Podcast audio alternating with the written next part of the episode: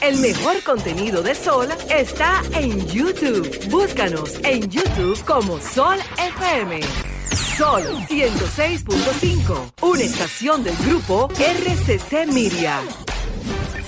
Ahora inicia Desahógate RD, tu revista social, comunitaria y política. Desahógate RD, promoviendo el desarrollo y el bienestar social del país.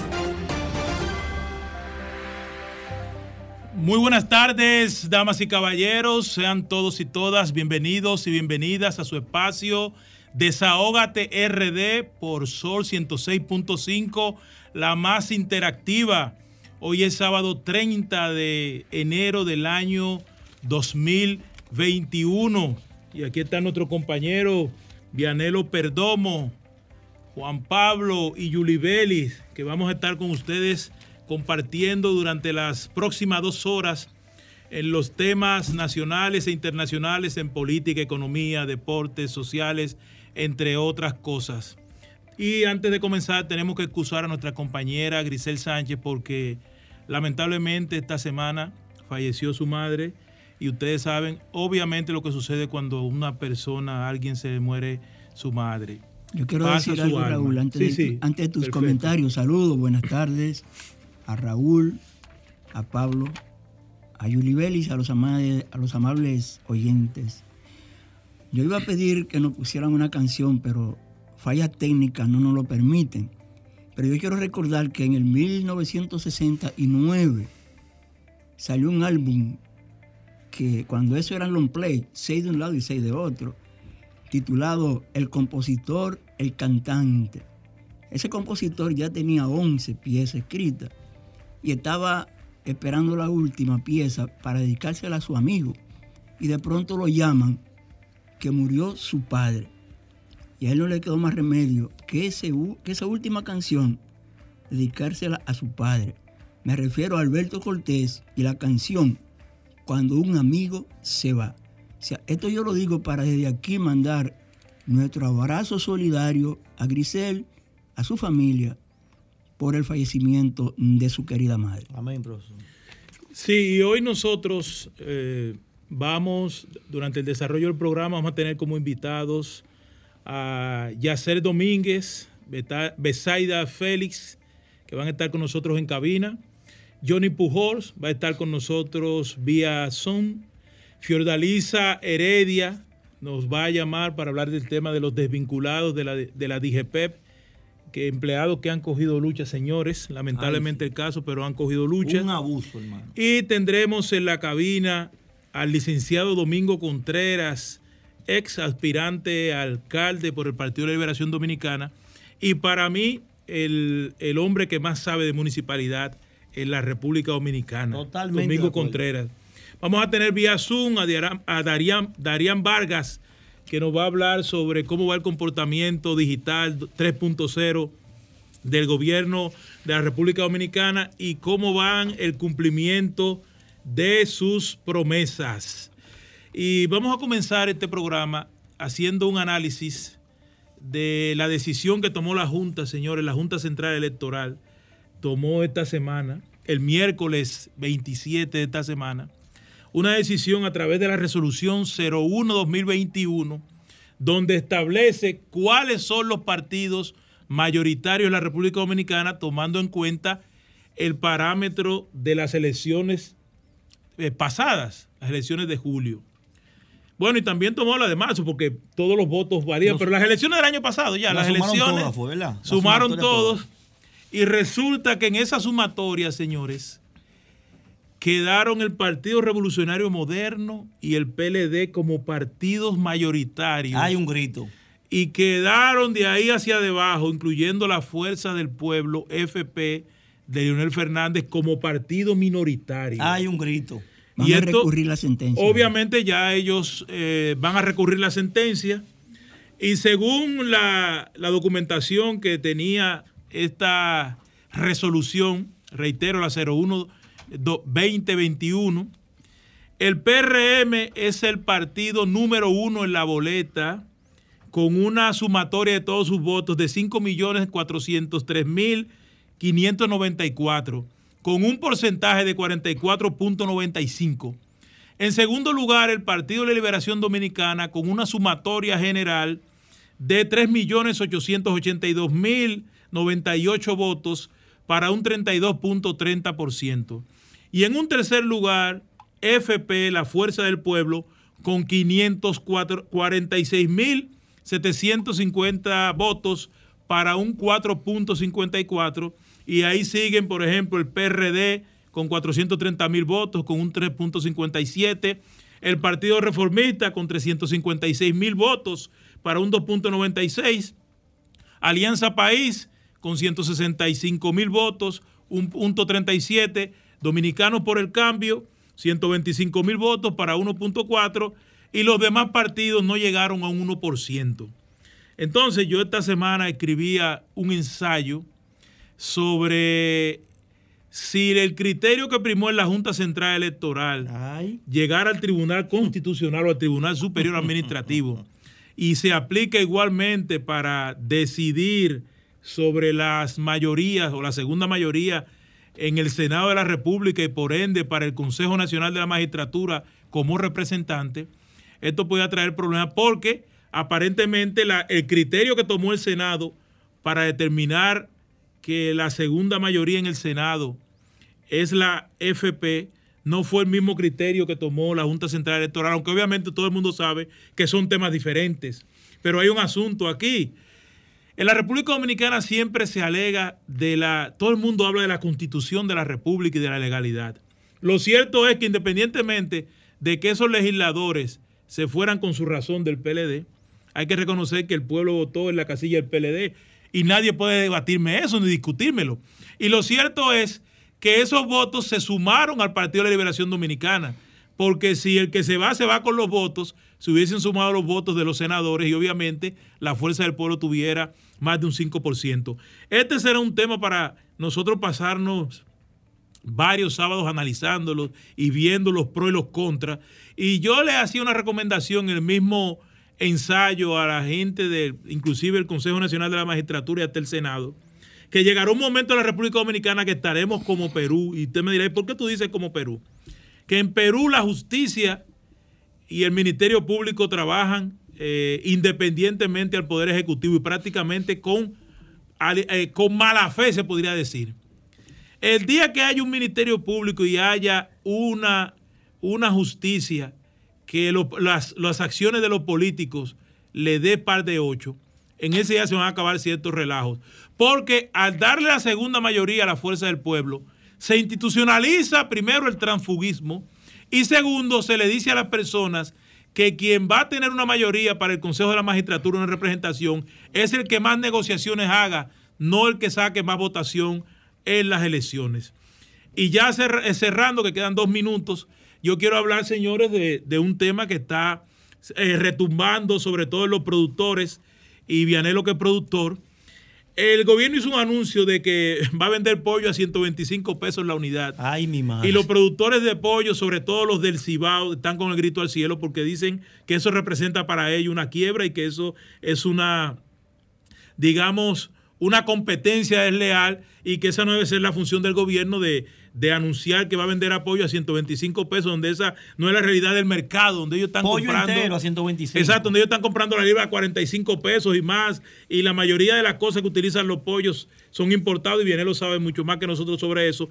Ese es el primer tema. Y para cerrar, hay, hay un asunto del corredor de la Núñez de Cáceres. Profesor, que el propio Juan Uvieres, aunque después lo está negando, ahí están los videos, no sé si lo dijo por pasión o por presión o por querer parecer alegre, que él no quiere que ese corredor de el, que, el modelo que hay en el corredor de la Núñez, que cambia la chatarra que estaban ahí y, las, y, los, y la larga fila, porque hay que reconocer eso. En la Núñez de Cáceres vaya a las 5 de la tarde, entre 5 y 7 de la noche. Ahí lo que hay es larga fila de taponamiento, carro viejo que te rompe lo, la, que te rompe eh, la ropa y ahora dice Antonio Marte que dio 3 millones de dólares por ese corredor Vianelo. Y Juan Ubiere lo que se ha quedado es, digamos que oliendo donde guisa. Y vamos a pasar justamente ahora a nuestro compañero Vianelo Perdomo, que tiene una serie de temas importantes que analizar. Sí, Bueno, sal- profesor. sa- saludo de nuevo Raúl, Roberto. Está en sus aguas. Yo voy a comenzar precisamente por esa última Transporte parte. y agricultura. Esa última parte de, de Raúl. Yo no sé si Antonio Marte dio 3 millones por el corredor. Si dio 3 millones dio poco porque estamos hablando de, de guagua de 90 pasajeros, cuare- 42 sentados y 48 Parado. guindando en, en la argolla esa que tiene. Eh, la masificación del transporte de pasajeros tiene que ser una realidad. Por ejemplo, aquí desde el año 1946 se están haciendo esfuerzos. Digo 1946 porque en 1946 un grupo de pequeños empresarios encabezado por don Isidro Santana, que era el padre de uno de los cuatro jóvenes que mataron en Gualey, de Oscar Santana, crearon la Unión Nacional de Propietarios de Autobuses. Ustedes recuerdan, en finales de los 60, comienzos de los 70, que aquí había una guagua de dos pisos que recorrían la capital entera. Y, era una, y fue una solución para quitar a cuenten los outing, porque hay muchos carritos outing, habían cuando ves y los sustituyeron por esta. Aquí ha habido muchos proyectos para masificar el transporte. En el gobierno de Danilo Medina se creó una mesa del transporte que la encabezaba Gustavo Montalvo y, y estaban todos los presidentes de federaciones en esa mesa. Y yo recuerdo que en una reunión, uno de los líderes del sector quiso como enfrentar al entonces ministro de la presidencia, Gustavo Montalvo, y la respuesta de Gustavo Montalvo fue, la modernización del transporte va con ustedes o sin ustedes, con nosotros o con nosotros. Cuando digo nosotros, obviamente se refería al gobierno. Hay planificado unos 8 o 10 corredores, que ya el de la Nuña de Casa era un corredor modelo, los otros vienen ya, y es muy probable que el próximo sea el corredor de la autopista de las Américas, que va a comenzar un poquito más arriba de Boca Chica y va a venir, posiblemente corra toda la 27. Porque, ojo, cuando Hanle Herman era director de la AMET, elaboró un proyecto para crear un, un plan piloto en la 27, pero no era la 27. Ese plan piloto comenzaría en el 13 de la autopista Duarte, cruzaría Cruce de Mano Guayabo hasta la entrada de San Pedro de Macorís. Porque es una necesidad, modernizar el transporte aquí es una necesidad. Yo no sé cuáles son los alegatos, por ejemplo, de Juan Uvieres. Profesor, ¿y qué vamos a hacer entonces con toda esa gente que van para la calle? No se van a excluir, no se van a excluir. Mire, la ley 6317 es muy clara cuando establece, por ejemplo, que los compañeros choferes que van a ser desplazados van a ser parte de los programas de renovación, menos los que cumplan 65 años, que automáticamente van para la Dirección de Pensión y Jubilación del Estado con una pensión. Ok. Van a tener su seguro. Mira, señores, Colombia es el mejor ejemplo de esto. En Colombia había, un- un- había chatarra peores que aquí. Cuando se anunció Transmillennium, que el sistema de transporte de Colombia, toda la clase choferil se opuso. Y ahora todos son empleados de Transmillennium, o son socios de Transmillennium. Brasil, en la ciudad de Santos, también era así. Curitiba, Botucatu, Sao Paulo eran así. Y son ciudades que tienen ahora los sistemas de transporte más modernos de América. ¿Entiendes? Entonces, aquí no hay que oponerse al modernismo. Pasa lo mismo que con la municipalidad. Por ejemplo, la municipalidad ahora está manejada por el PRM. Pero tienen, por ejemplo, en Fedomo a uno de los tipos que más sabe de municipalidad en este país. Dijimos ahorita de Domingo Contreras. Pero ahí está Víctor de Asa ahora, ¿eh? Sí, sí, como sí. presidente de Fedomo. Pero tú tienes a Waldi Tavera como director ejecutivo de la Mancomunidad de Santo Domingo. Y aquí la solución tiene que ser mancomunada. O sea, la Mancomunidad de Santo Domingo tiene ahora la gran oportunidad de sumarse a los planes que tiene el gobierno a través, a través del Intran para ver si al fin tenemos un transporte de calidad, sobre todo aquí en la capital y en Santiago. O sea, vienen alianzas público-privadas, ¿eh? ¿Y por qué entonces la posición de Ubiere? No entiendo. Bueno, Hubiere dijo hace tres semanas, cuatro semanas, y yo lo dije aquí, que el sector que los empresarios del transporte, antes sindicalistas, tienen capital y crédito para financiar la sustitución de la chatarra de la República Dominicana en mejores condiciones como lo está logrando el gobierno. Ah, pues hay una grasita, profesor. Ellos ahí. dicen, ellos dicen también que pueden administrar la onza, el metro y el teleférico en mejores condiciones para el país que como se está haciendo ahora. Bueno, yo digo, bueno, pero se puede hacer una alianza público-privada y darle uno de los corredores, a ver si es verdad, ponerlo a prueba. Por ejemplo, eh, Fenatrano domina casi todo el corredor Mella. A Fenatrano se le puede poner la mano el corredor Mella. Y la aunque- 27. aunque ahí también el corredor Mella tienen, la UNED tiene un par de rutas y también tiene un par de rutas con Atra, que tiene la de San Isidro. Pueden hacer un, un ensayo con ese corredor. Ahora, el mejor corredor para un ensayo de esa naturaleza es las Américas. En la 27, Venatrano está prácticamente solo. Pueden coger ese también. Que sería un buen ensayo, sería un interesante ensayo Sí. para que Fenatrano y el gobierno en una alianza, pero aparentemente, por lo que yo vi antes de ayer de Juan Ubiere, parece que él no quiere una alianza con el gobierno. Vas a coger las almas, profesor. Aunque, aunque, aunque dos o tres días antes, él se reunió con el presidente Luis Él lo Abinader dijo. Y fue acompañado del presidente del PRM en Monteplata, aunque salió diciendo que hablaron de ivermectina. ¿De qué? el presidente, de ivermectina hablaron el presidente No fue de transporte entonces. no fue de transporte según, según lo, que, lo que él dice. Pero vamos a ver. Ustedes hablaban, por ejemplo, también del- de la situación del sector agropecuario. Durante cuatro semanas consecutivas, Limber Cruz, el ministro de Agricultura, ha estado moviéndose en todo el país y ha habido acuerdos. El último fue ahora con los productores de papa de Jarabacoa y Contanza. Ha habido acuerdos con los cebolleros ha habido acuerdos con los productores de pollo, pero los precios como que no quieren bajar, aunque vi que el INEPRE anda con unos cuantos camioncitos ahí. Bodega móviles. Lo que no me gustó a mí de INEPRE es que vi que los pollos son grandes, pero la fundita con los otros productos como que me lució muy pequeña. No, como que deben echarle más, debe ser una funda con 10 libras de arroz. Y hay una fundita tiene como 4 o 5 libras de arroz, eso es muy poco para tú venderlo en un mercado popular. Y recordamos que los mercados populares antes la- era medio saco de arroz que te vendían, ¿tú entiendes? La comida por una semana. Exactamente. Entonces, eh, los productores, algunos se siguen quejando. Vi que sectores de- del comercio están dispuestos también a comprar. Y ayer, por ejemplo, la Asociación de Vendedores del Mercado Modelo Sí. pedían que le permitan también a ellos vender a los precios que INEPRE está vendiendo, pero suministrándole la producción. Vamos a ver si es verdad. Señores, como antillanista, yo quiero referirme a dos, a dos importantes efemérides de esta semana. Una es que el 26 de este mes cumpliría 208 años de nacido el padre de la patria dominicana, Juan Pablo Duarte.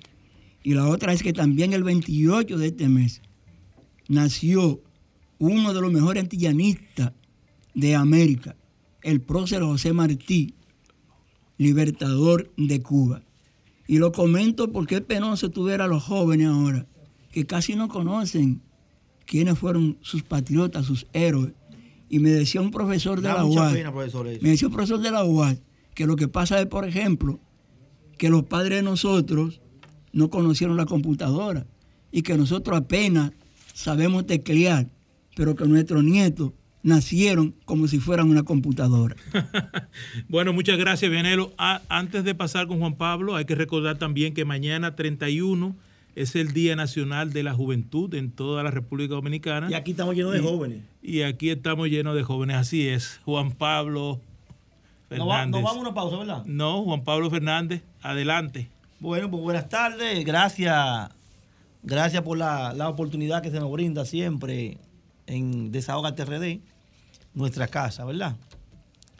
Eh, yo tengo un tema muy preocupante. Sí, es de, de Capotillo. Es uno de los barrios de la circunscripción número 3. Y los dirigentes sociales del barrio han estado llamándonos, llamándonos por una problemática que tienen con una escuela. Yo quiero saber si ya tenemos la llamada ahí, producción. Ya la tenemos en el aire. Bueno, el hecho es que hay un grupo de dirigentes sociales de Capotillo que quieren hacer una denuncia pública sobre un atropello que ha sucedido allá con una escuela que anteriormente, en la pasada gestión, eh, la escuela era para los niños del barrio. Y de repente, en esta nueva gestión... Ya están ahí, parece. Que cambiaron entonces el director del distrito y cosas así, han tenido inconvenientes. Ya lo tenemos en el aire. Buenas tardes, Arítide. Buenas tardes, Pablo. ¿Cómo está todo por ahí? Todo bien, príncipe. Aquí tenemos cinco minutos para usted. Díganos qué es lo que está pasando en Capotillo. Bueno, en Capotillo nosotros teníamos una lucha de más de 10 años porque la escuela Paz y Bien, que es una escuela construida por el Estado Dominicano, en una mejora que, que tenía el ex sacerdote Osvaldo Sánchez, y esa lucha era por la condición en que se daba la clase ahí. Es una escuela pública donde el Estado le pagaba, el Ministerio de Educación le pagaba al director o su director, a todo el personal. Pero esa escuela, la comunidad vivía el día entero, cada vez que había inscripción, permanentemente se quería cobrar, le cobraban por todo, por los uniformes, por los libros que le mandaba educación, le cobraban por la mochila que educación le daba, le, pagaba, le cobraban a los a, los padres. Y entonces, a raíz de la muerte del señor Osvaldo Sánchez, en marzo, el distrito intervino la escuela. Y ahí vino un problema porque los familiares, dos familias que tenía el reverendo, tuvieron un conflicto porque quería que le entregaran la escuela, no el local, sino la escuela con todo. Es decir, ellos querían seguir dirigiendo la escuela. La comunidad organizada se oponía porque en la intervención del distrito encontró una serie de irregularidades, una nómina súper abultada, donde habían personas que cobraban sin trabajar. La familia Sánchez tenían más de cinco familiares que cobraban ahí sin, sin, dar, sin ir, sin asistir. Pero al venir la nueva administración, cuando cambiaron la directora del distrito, vino nuestro amigo Danilo de la Cruz, que fue el que encabezó la lucha para que la escuela sea parte de la comunidad. Y simplemente le entregó a, a la señora Faustina Sánchez quien era hija de, del reverendo, le entregó la administración, la dirección de la escuela. Debemos decir que Faustina Sánchez, en una ocasión, el mismo reverendo la, la sacó de la escuela porque él ella la agredió físicamente. Entonces, ¿qué nosotros queremos? Que no se politice la cosa. Porque el compañero Danilo de la Cruz, director del distrito 1502, ha ligado a la, lo comunitario ligado a su partido para entonces entregarle la escuela a la señora Faustina Sánchez. Esta señora en diciembre eh, hizo una denuncia donde nosotros supuestamente la habíamos agredido eh, el señor Rafael Rosario, quien les habla, y eh, Raimundo Ferreira, que la habíamos sacado violentamente con arma de fuego. Eso demuestra y se cae de que en verdad que eso era no, que no era cierto, porque el distrito 1502 le acaba de entregar la escuela. Nosotros estamos preparando una demanda por difamación e injuria contra la señora Faustino Oval eh, Sánchez por difamación e injuria. Eh, en los próximos días nosotros vamos a poner nuestra, nuestros abogados porque eso no se va a quedar tampoco se va a quedar así el hecho de que una escuela pública se le pase a un particular como si fuera una herencia. La comunidad organizada está en contra de eso. Arítide, entonces, en estos momentos la escuela está en manos de la señora. En estos momentos está en manos de la señora, inclusive están utilizando la Junta de Vecinos y las organizaciones comunitarias que tienen eh, preferencia partidaria para hacer un documento donde supuestamente la ¿Cómo así? comunidad ¿Cómo así? Preferencia partidaria. ¿Cómo así? o están organizadas la junta de vecinos que son adeptos al PRM Ah, ok. la- están haciendo un documento donde apoyo a esa decisión porque esta decisión viene como consecuencia de que le bajaron la línea al compañero Danilo de la Cruz. El ministro Pero de Danilo de Educación la Cruz, ¿cuál es? línea ¿El amigo de nosotros? el problema. El Dígame, comunitario de Capotillo. eh, ¿Cómo es? Danilo de la Cruz, el que era comunitario en Capotillo. Ese mismo, el que encabezó junto con nosotros la lucha para la construcción de la escuela Salomé Ureña, Ok. para que, que, con- que luchó contra no- con nosotros para que esa escuela pase a mano del Estado directamente y que sea el Estado el que ponga y quite lo- los directores. Ese mismo Danilo Cruz, Entonces, el cambio lo cambió a él también. bueno, lo cambió y de muy mala manera. Y- y lo penoso, ¿qué es lo penoso? Que una serie de compañeros que históricamente vinieron junto con nosotros en esa lucha, hoy esté a favor de esto. Inclusive el mismo compañero Raimundo, que eh, Pautina Sánchez dice que lo sacó junto con nosotros con armas de fuego, hoy día está apoyando esa decisión de Danilo de la Cruz para que tú ¿Cómo? veas cómo es la cosa. Así es que nos manejamos en, en lo comunitario, es decir, para donde la brisa eh, sopre, para allá no vamos, por ventaja simplemente. Pero nosotros y la Fundación ECOBA vamos a estar encabezando la lucha para que esa escuela pase a mano del Estado por completo y no de esa familia. Bueno, muchísimas gracias por esa denuncia. Ahí está el Ministerio de Educación que tome cartas en el asunto, con ese asunto, Juan Pablo, con ese problema. Bueno, Aristide, los micrófonos siempre están abiertos para ese tipo de denuncias y más luego nosotros lo invitaremos al programa para que vengan. Seguimos, seguimos. Bueno, entonces viene ahora, le toca a Yulibelis Wanderpool, que viene a hacer un- uno de sus buenos análisis. Hay grasa ahí, ¿verdad? No como Ahí que hay hay gra- grasa. Ahí hay grasa. Samuel está picando. Pero con todos estos casos de desempleados. Tú sabes, tú sabes que el término grasa a nivel municipal, a ti que te gustan mucho los ayuntamientos, Sí. cuando estábamos en el ayuntamiento de la capital, siempre faltaban 5, 6, 7, 8, 10 regidores. Eran 37 cuando eso, para la Son capital todavía, entera. son, son. Entonces, cuando el presidente del ayuntamiento iba a conocer un proyecto de aprobación de una envasadora de gas o una estación de combustible Cuidado, aquí hay un regidor. o una, o una Cuidado, construcción un grande, regidor. él le decía, no se queden, que hay manteca. Licenciado.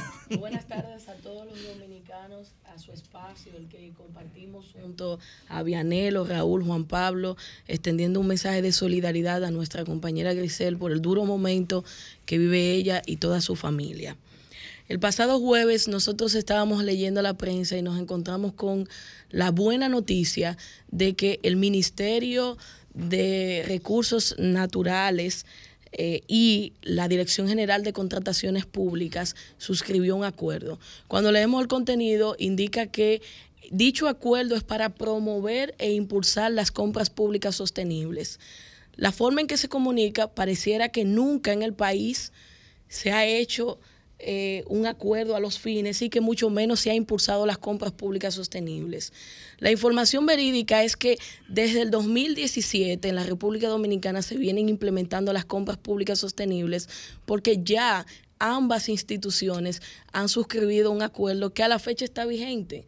Lo que nos extraña es por qué no hacer una promover una modificación o una extensión del acuerdo que ya se suscribió en el 2017 porque basados en el principio de continuidad del Estado es lo que aplica. Hemos visto esto que se manifiesta en diferentes eh, acciones de la nueva administración, intentando hacer las cosas que ya se venían haciendo con un nombre distinto. En esta ocasión, cuando se, cambiando. Estamos cambiando los nombres de lo que ya se venía haciendo, porque Desde el 2017, como indico, en la República Dominicana se vienen dando pasos importantes en las compras públicas sostenibles.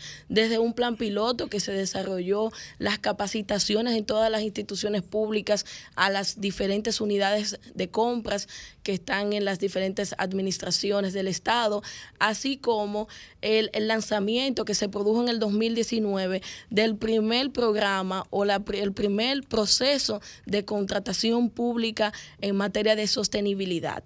Esto persigue el desarrollo sostenible en la República Dominicana y de hecho está e, es tan cierto que en el año 2018 yo publiqué un artículo eh, resaltando esos avances en sostenibilidad y cómo se viene involucrando la mujer en los procesos de compras públicas, que es un eje transversal de estas compras públicas sostenibles. El llamado es a que si vamos a hacer las cosas, una gestión que tiene mucho que ver con la Estrategia Nacional de Desarrollo Ley 1-12, no hay necesidad de desconocer lo que se viene haciendo, siempre que sea bueno. Cuando yo leo el contenido de la nota de prensa que se publica el pasado jueves y veo el acuerdo que, se suscribió entre la DGCP y el Ministerio de Medio Ambiente y Recursos Naturales, señores, es lo mismo, lo mismo que se viene haciendo desde el 2017 hoy día estas instituciones pretenden engañarnos diciendo que se va a impulsar y se va a promover lo que ya se viene promoviendo y lo que se impulsó en la República Dominicana desde el 2017. El cambio no debe ser desconocer lo que bien se viene haciendo en la República Dominicana desde los gobiernos del Partido de la Liberación Dominicana. El cambio debe ser mejorar aquellas cosas que bien se vienen haciendo y lo que no se hizo bien, transformarlo por el bienestar de todos los dominicanos.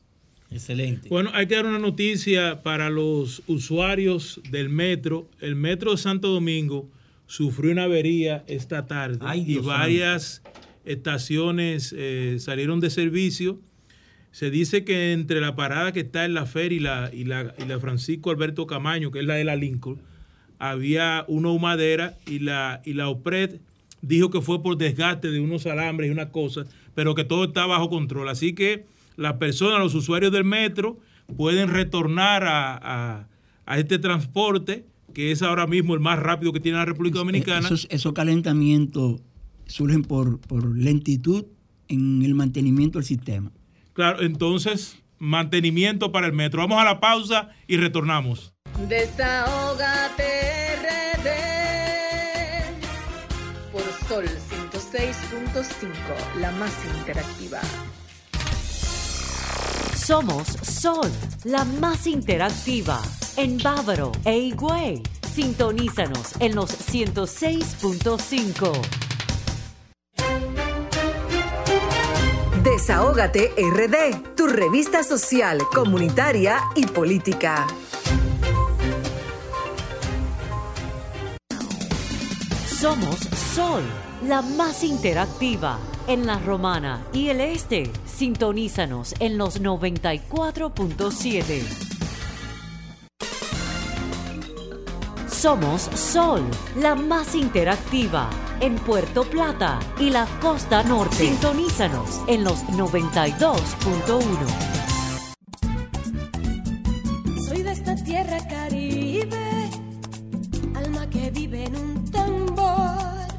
cuerpo de mar y arena que recibe, bailando alegre el señor sol. Pedacito de isla azul y verde, donde cada corazón es un cantor. Sus ganas de crecer y ser mejor. Gente gozando en la avenida, algarabía y bonche en el colmado. Y la tristeza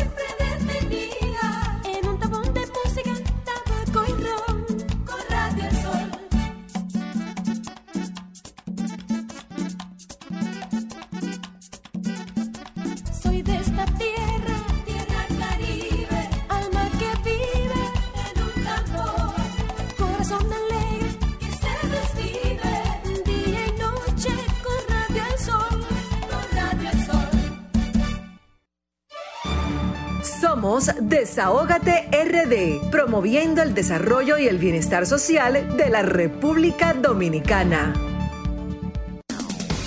Somos Sol, la más interactiva en la Romana y el Este. Sintonízanos en los 94.7. Somos Sol, la más interactiva en Puerto Plata y la costa norte. Sintonízanos en los 92.1. Somos Desahógate RD, promoviendo el desarrollo y el bienestar social de la República Dominicana. Continuamos con su espacio Desahógate RD por Sol 106.5, la más interactiva. Y ahora tenemos dos invitados de lujo que nos vienen a hablar sobre sus aspiraciones, dos jóvenes que quieren aportar al país. Juan Pablo. Bueno, hablando de juventud, en la cabina de, Desaho de Desahógate RD tenemos dos jóvenes brillantes de la circunscripción número 3. Uno ya es regidor y la otra va a ser seguro CC, si Dios lo permite. Y que es la encargada de juventud de la circunscripción 3. La coordinadora de la, de la juventud, ¿y qué responsabilidad tiene? Entonces aquí, vamos a empezar con la joven, ¿verdad, regidor? Usted de la Sí, sí, familia. claro, Yacel, Yacel, yo le dije que me iba a mudar electoralmente, porque yo soy de la 3 del Distrito Nacional. Sí, sí. Pero vivo en la 3 de la Pero provincia. de, de parranda. Entonces No- ahora, no- ahora Bueno, viene- no, no, no haga ahora eso, me no dice que no me atreva, porque No, no, él, él necesita que votemos por él para diputado. Sí. No, no, no, no, no, no. Ay, no me haga eso. Déjame ser regidor, déjame ser regidor, Ah, pero espérate, tranquilo. en la tres mira, entre el Pidio, Gustavo, Mi papá. Carlos Sánchez. Carlos Sánchez. Ahora, sí. Y la misma Mirna que no fue elegida Sí. esta gente. Mirna, Carlos Ferreira, hay un problema grande, hay mucho talento Lo ahí. grande es que ahora el Pidio quiere que el hijo lo herede. ¿Qué pasó con Francis? Como, que- como que el partido por No, herencia. no, no, no. Está tranquilo que Francis es brillante. Es otro joven brillante. No he dicho lo contrario. Ah, No lo ponga a pelear con el diputado, con el príncipe no lo ponga a pelear. Bueno, aquí no a mi lado, aquí a mi lado, pláceme presentarle a la coordinadora de la juventud de la circunscripción número 3, una amiga que nos fajamos. Nos fajamos eh, en el proceso pasado y ahí me enseñó de qué material está hecho.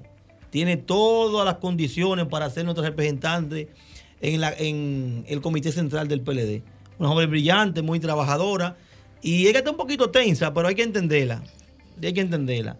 Le voy a dar cinco minutos a En la la, compañera tres, en la Besaida. tres hay dos mujeres aspirando, ¿no? Tres. Siete. No, no, Siete. hay Siete. Pero, mujeres. pero en realidad. De 24. En realidad, todas son brillantes. Ah, yo me quedo con ella.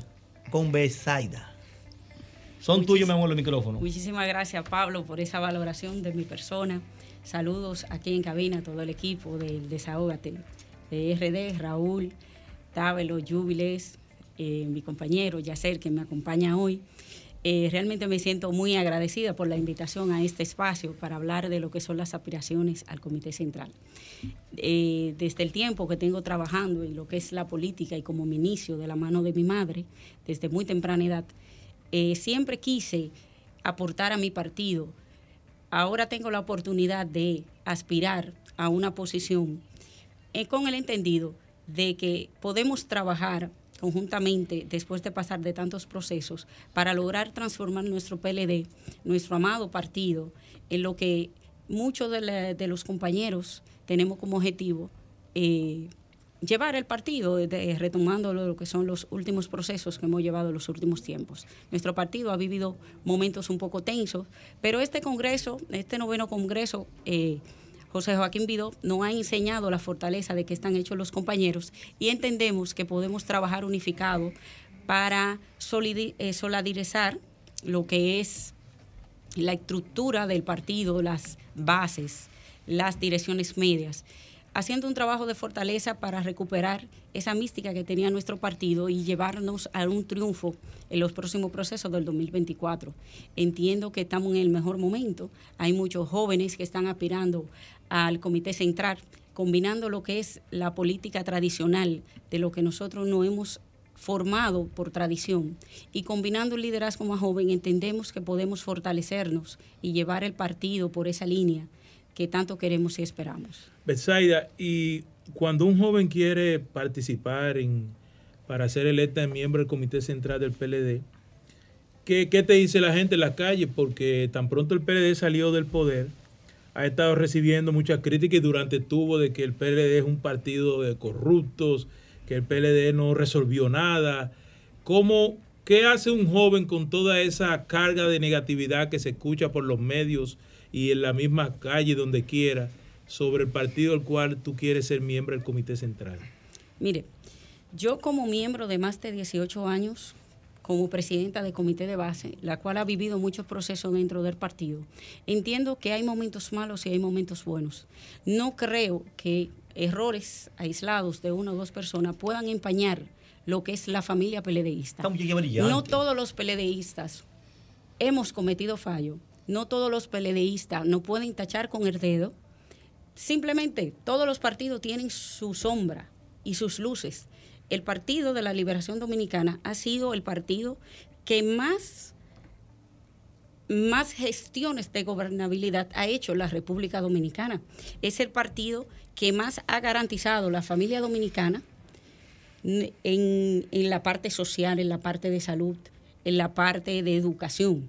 Entonces, mirándolo el punto de vista, vamos a ver qué cuáles son las personas que rodean el partido, quiénes integran el Partido de la Liberación Dominicana.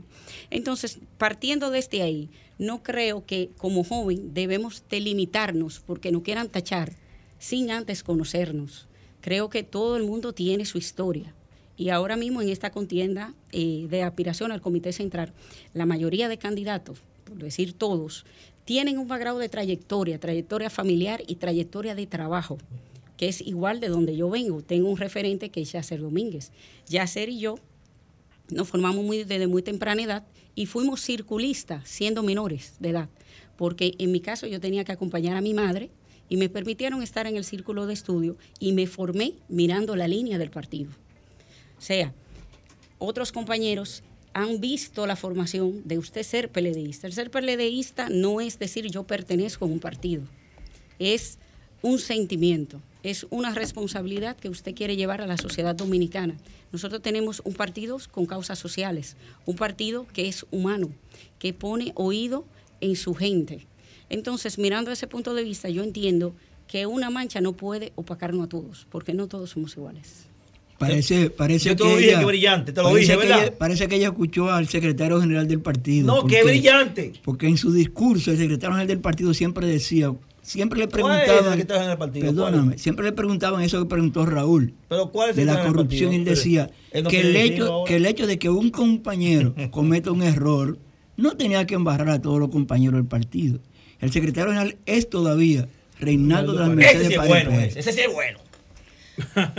Bueno, eh, Yacer Domínguez, que es el regidor, representa una circunscripción, bueno, es la más, la, la más grande de- del Distrito Nacional. De la República Dominicana. Y eh, imagínense la circunscripción 3, para mencionar algunos, Guachupita, Gualey, La Ciénaga, Los ¿qué pasó con mi Guandules, barrio? 27 de febrero, La Sursa, entre otros barrios, prácticamente ¿Y el mío? el Simón Bolívar, ¿cuál La es? Cañita, ¿qué La cañita, se me queda, pero ya lo dije casi todo lo que tú quieres. Casi la mitad de la capital. Estamos hablando que ustedes representan la mitad de la ciudad y también es la zona donde más precariedades hay. Que para un joven, para un joven como tú que eres autoridad, ¿cómo ha sido eso? Y ahora ese paso que tú quieres dar al Comité Central, ¿cómo, cómo tú articulas eso de lo que puede dar un político a una zona tan deprimida y donde hay tantas necesidades y ahora como tu, tu accionar al Comité Central? Bueno, primero saludar a la defensora de los servidores públicos, nuestra querida Julie Belli, Sí. a, una wiki, a un Wikipedia Ay, sí. de nuestra circunscripción, Ay, sí. el líder, El profesor. indicar, profesor, conocedor, todólogo, viajero, Bájale un chin, un chin, un chin. acá. No, no, está bien. al gran amigo Raúl Está bien, está bien. y al símbolo de los comunitarios, ¿Qué? nuestro querido Pablo. de aquí.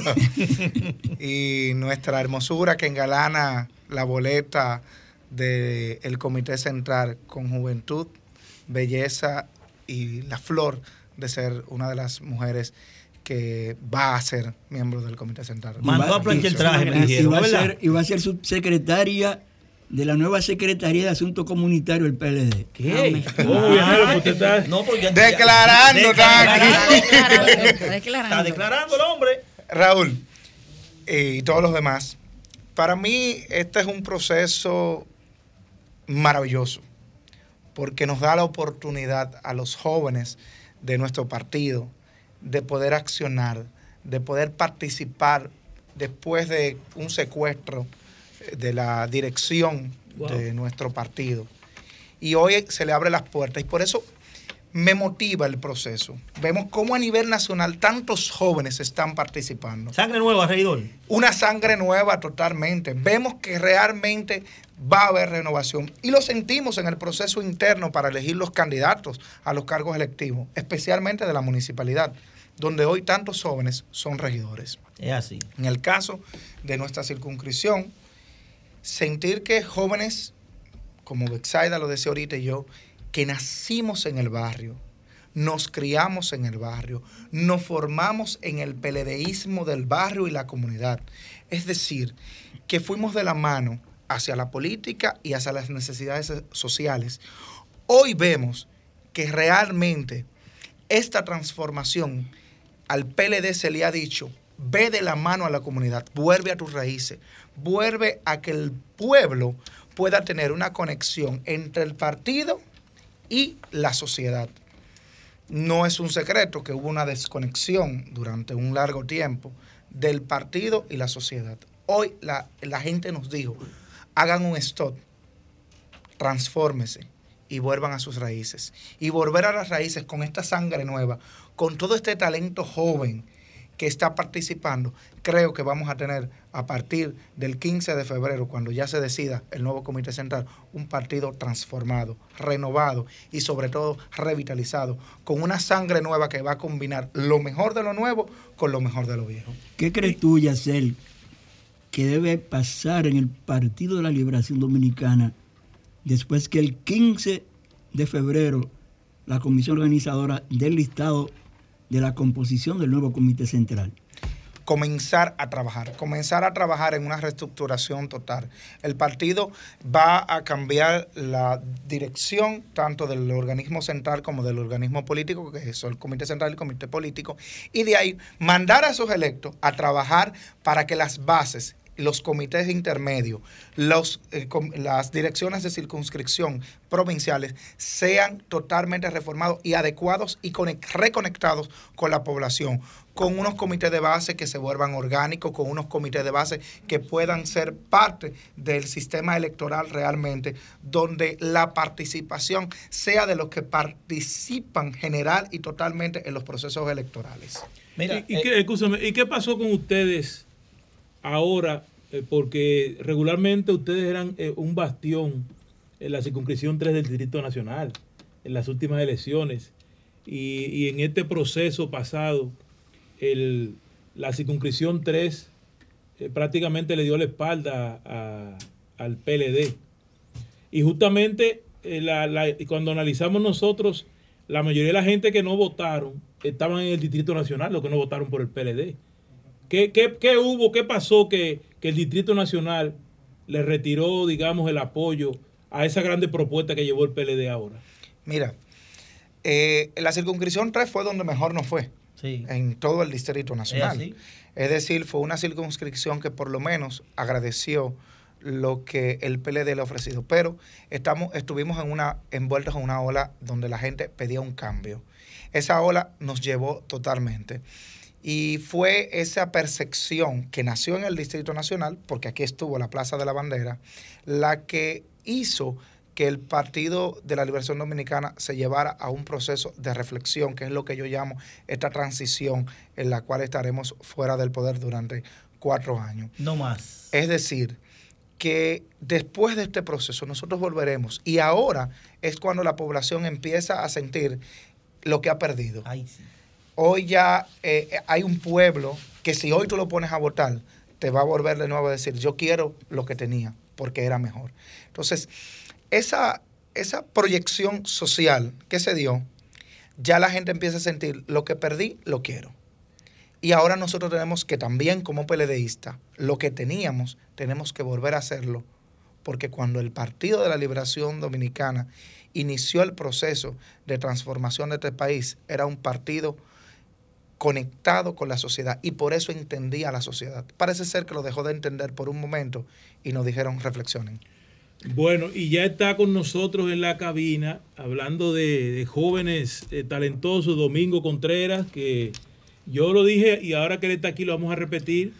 El, el dominicano que mejor maneja el tema de la municipalidad. Y parece que fue profético Domingo. ¿Quién está de acuerdo con eso? Porque El que más sabe. ahora, El que más sabe es Domingo. Ahora la ciudad, miren señores, es un solo tapón. Lo está Eso lo vamos a analizar. El Gran Santo Domingo, un solo basurero.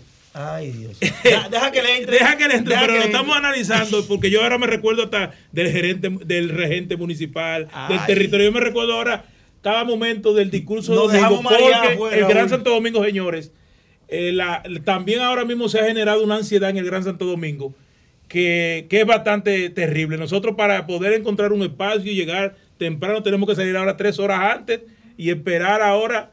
El que, no, el que no tiene permiso con el toque de queda, ese va forzado también. Entonces, yo creo que para cerrar a los dos un mensajito antes de irnos a la, a la pausa. Y venimos con, La con- licenciada con Domingo ansiosa. con el Zoom. La Claro, licenciada yo antes de Venimos cerrar, con el yo Zoom quiero- antes de entrar con Domingo. antes de cerrar, yo quiero hacerle una pregunta a ambos, a Betsaida, que tengo muchos años conociéndola. Está nerviosa, Que me hace sentir orgullosa. No, yo estoy nerviosa porque, conchale, estos talentos aquí, una mujer que me hace sentir a mí representada en la circunscripción 3 del Distrito Nacional. Y a propósito de eso, Betsaida, como representante de la juventud de la circunscripción 3 del Distrito Nacional, ¿Cuál es tu mensaje? ¿Cuál, cuál, ¿Qué promueves en este proceso de transformación? Que es un clamor de, todo, de toda la militancia del Partido de la Liberación Dominicana, transformación y, y renovación. ¿Cuáles son tus propuestas puntuales para ese proceso que tiene que atravesar nuestra organización? Y para ya hacer, quiero saber su posición sobre la resolución que emite la Junta Central Electoral el pasado miércoles, declarando como pa- partidos mayoritarios al, P- al Partido Revolucionario Moderno y a nuestro P, al Partido de la Liberación Dominicana. Son colegas, son tu abogado aquí. Esto es así, son tu abogado. Mira, a los jóvenes de la circunscripción, al país que nos está escuchando esta tarde, que no desmayen, que busquen por su sueño y que trabajen arduamente. A los compañeros del partido, que confíen en el partido, que confíen en nuestra dirigencia, que estamos trabajando para buscar esa tan esperada transformación que queremos, que nos merecemos, y que el Partido de la Liberación Dominicana va a resurgir como estamos acostumbrados a verlo, como la primera fuerza política. Bueno, yo pienso que simplemente se cumplió la ley. Lo que hemos dicho, lo hemos dicho desde el debate del Consejo Nacional de la Magistratura. No hay que ser científico para ver quién era, quién eran los partidos mayoritarios y quién tenía la segunda mayoría. Simplemente la constitución está respetada, está cumpliendo. Porque si vamos, fuimos a un proceso, hubo tres elecciones en ese mismo proceso. Las elecciones fueron ese día. Es decir, yo tomo el último día de elección y tengo que tomar los resultados de esa elección y hacer un promedio y de ahí tomar el, el aval. Fue lo que se hizo. Ahora, porque me conviene ahora, yo quiero que me cambien las reglas del juego. No, eso es el cumplir la ley. Felicidades a la Junta Central Electoral porque comenzó con buen pie. Bueno, muchísimas gracias. eh, los dos invitados de lujo. Vamos a desearles mucha suerte Mandamos a ustedes que son representantes de la circunscripción más grande del Distrito Nacional, que es una, una circunscripción que promete mucho, aunque Raúl, la gente no lo entienda. Ellos mandaban para quien traje, me dijeron. Mandaron a planchar el traje. Sí, Raúl, sí. Vamos a la pausa y retornamos, por favor. Desahógate RD por Sol 106.5, la más interactiva. Somos Sol, la más interactiva en Puerto Plata y la costa norte. Sintonízanos en los 92.1. Soy de esta tierra caribe, alma que vive en un tambor, cuerpo de mar y arena que recibe, bailando alegre el señor sol, pedacito de isla azul y verde, donde cada es un cantor, terruño encantado que no pierde sus ganas de crecer y ser mejor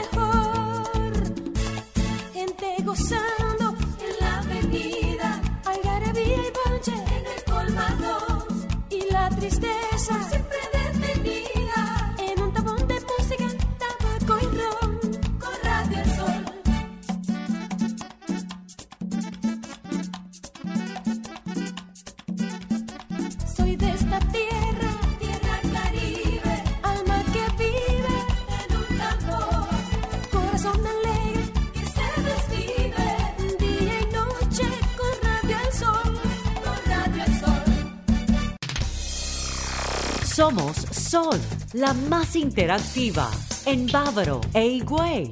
Sintonízanos en los 106.5. Lo social, lo actual y lo político. Desahógate RD. Somos Sol, la más interactiva en Santiago y el Cibao Central. Sintonízanos en los 92.1. Desahógate RD, tu revista social, comunitaria y política.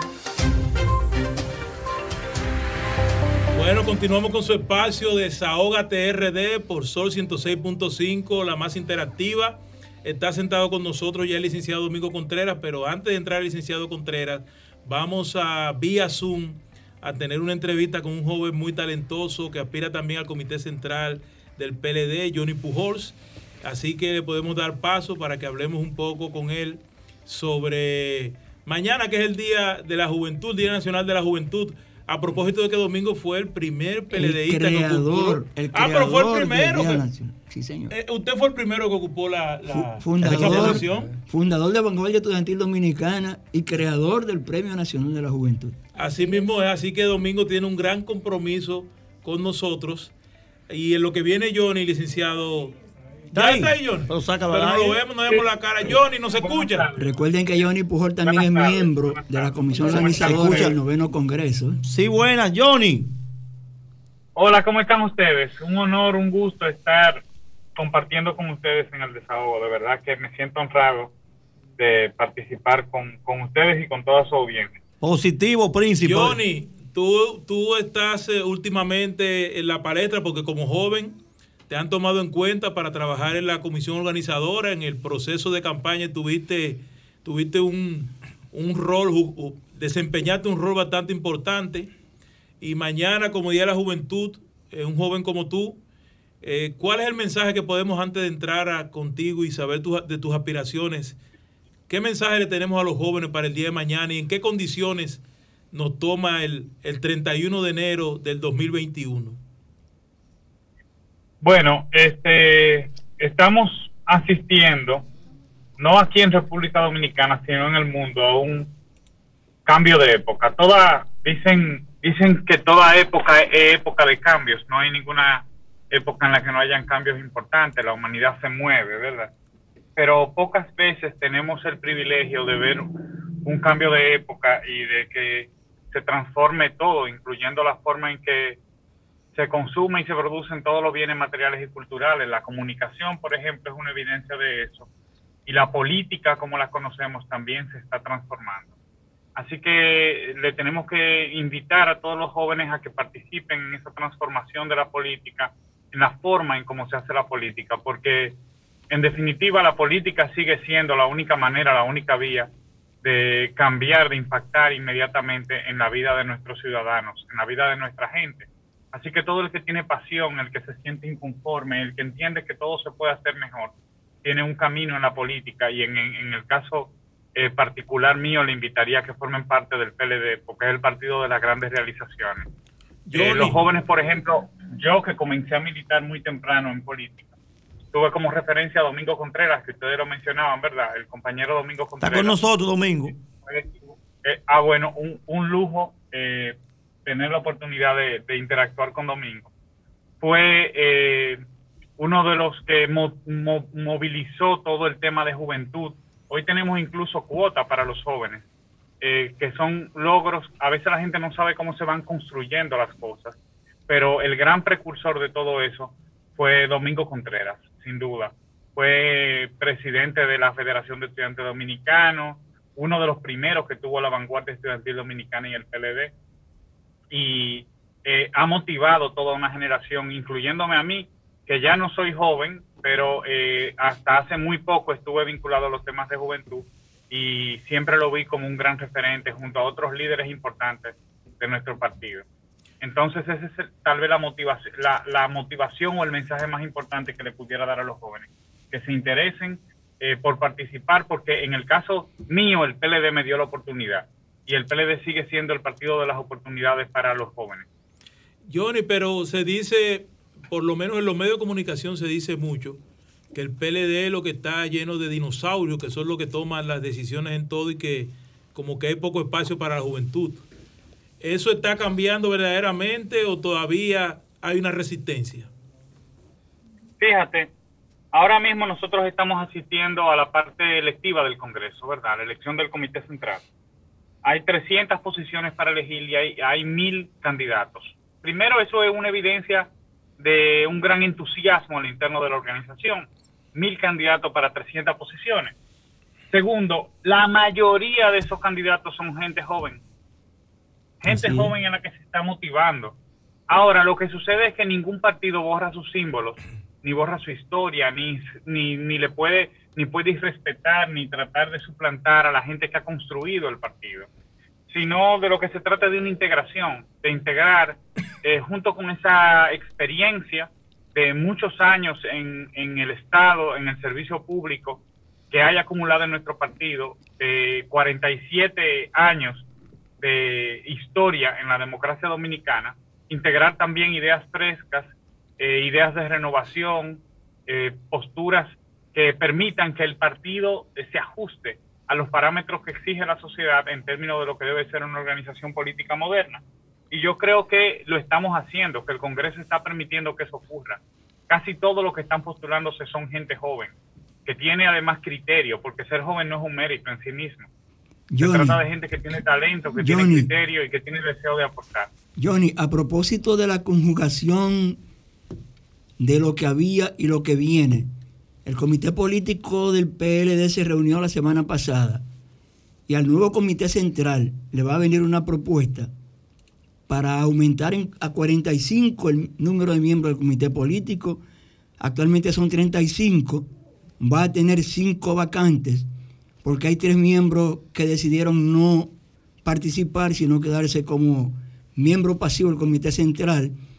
Hay dos que van a pasar a ser asesores, que son Euclides Gutiérrez Félix y el profesor Lidio Cadet. Entonces, si se aprueba que se aumente a 45, ustedes van a tener que elegir 15 miembros. O sea, los cinco que van a sustituir, más los 10 que hay que elegir. Y sería la magnífica oportunidad que tendría el Comité Central para ratificar a los 30, que son los que están, vienen 15 nuevos, y se cumpliría eso que tú estás diciendo, una conjugación de lo mejor de lo viejo con lo mejor de lo nuevo. Mira, habría que ver cuál es la postura del comité, la, la posición, ¿verdad? La propuesta que se presente al momento que se vaya a elegir el comité central. Sin embargo, hasta ahora lo que sabemos es que todos los eh, miembros del comité político van a ser eh, presentados para elección, los 35 miembros del comité político. Es, el PLD sigue siendo un partido de organismos y en todo caso el comité central, que es la máxima dirección del partido, sabrá tomar las decisiones correctas en el momento oportuno. Eh, pero hasta ahora, hasta ahora, la, información que tenemos, ¿verdad? La información que está aprobada en nuestros estatutos es que el comité central va a elegir 35 miembros del comité político. Incluye, puede, puede elegir eh, los que están, puede elegir nuevos miembros, pero es eh, se trata de elegir todas las posiciones. Eso es lo que tenemos eh, planificado hasta ahora dentro del marco del Congreso. Buenas tardes, Johnny. Ah, sí, ahí viene- Buenas tardes, Johnny. Cuando lanzaste tus aspiraciones formales al Comité Central, fue bajo la consigna Juntos Podemos. ¿Por qué Juntos Podemos en este momento coyuntural que vive el Partido de la Liberación Dominicana? Porque una transformación no la puede hacer una persona. Las transformaciones las hacen las, organizaciones, en el caso del PLD, que siempre se comportó, como dije anteriormente, como un partido de estructura, de organismos, ¿verdad? Eh, y por lo tanto, no entiendo que estamos viviendo una coyuntura, un momento histórico que exige también unidad, que exige que nos mantengamos eh, orientados como, como colectivo. Eh, y entiendo que tenemos la inteligencia como organizacional, ¿verdad? La inteligencia para llevar a cabo esa transformación. El PLD lo ha hecho antes. El sexto Congreso fue, una eh, transformación necesaria, importante en nuestro partido, y este noveno Congreso también lo es. Eh, pero esa transformación la tenemos que hacer todos juntos, eh, como, como colectivo, como partido, ¿verdad? No puede ser, nadie puede enarbolarse o adueñarse de una transformación que es necesaria. Eh, no, no es algo, nadie es más importante que el todo. Eh, el todo, de hecho, es más que la suma de cada uno de nosotros de manera individual. Johnny, Pablo Fernández te habla, hermano. Yo te conocí. Todo bien. Te conocí en la cañita, callejoneando, junto a, Sí, al sí. compañero Elín Cueva, que te manda saludos. Sí, claro que sí. Ahí vi tu bondad, vi la forma de trabajar que tienes. Y según me cuentan, ya tú mandaste a el traje, hermano mío. Dije que los números tan buenos, me dicen, ¿verdad? Bueno, estamos haciendo el trabajo porque estamos haciendo el trabajo de compartir, de conversar con los compañeros para lo del Comité Central, de tocar muchas puertas, porque ese trabajo no solamente se hace para una candidatura eh, en específico. Fíjate, una posición en el Comité Central no es un título nobiliario que uno pueda apropiarse de él para llamarse miembro del Comité Central simplemente. Tampoco es una posición o un cargo público, tú no estás acumulando poder público, Eh, tampoco es remunerado. Se trata de una posición esencialmente de servicio ante un momento histórico que vive nuestro partido que va a requerir que lo mejor de sus hombres y de sus mujeres salgan a trabajar en la reorganización del partido, en la restauración de su imagen frente a la sociedad y a la opinión pública. Entonces es una posición para ir a servir. Y entiendo que el ejercicio correcto para aspirar a esa posición es comenzar a tocar la puerta de los compañeros, a escucharlos, a integrar sus propuestas y también a compartirles lo que es la visión propia que uno tiene y que quiere integrar a ese comité central. Entonces, hemos hecho ese, ese ejercicio, yo creo que va muy bien, no solamente lo estoy haciendo yo, lo están haciendo todos los compañeros que son candidatos, que por cierto, hay muchísima calidad, hay muchísimo talento y yo sé que nuestro partido tiene, eh, como dije anteriormente, la inteligencia para elegir lo mejor. Eh, creo que va a salir electo lo mejor y aspiramos a formar parte de eso. Excelente, hermano mío. Muchas bendiciones y yo estoy seguro que el traje está planchado. Bueno, hermano, yo Gracias, te deseamos los mejores de los éxitos y gracias por sacar tiempo para compartir con nosotros.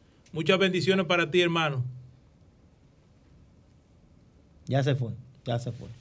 Bueno, entonces eh, vamos a la pausa y retornamos con el licenciado. Bueno, nos quedamos aquí con el licenciado Domingo Contreras.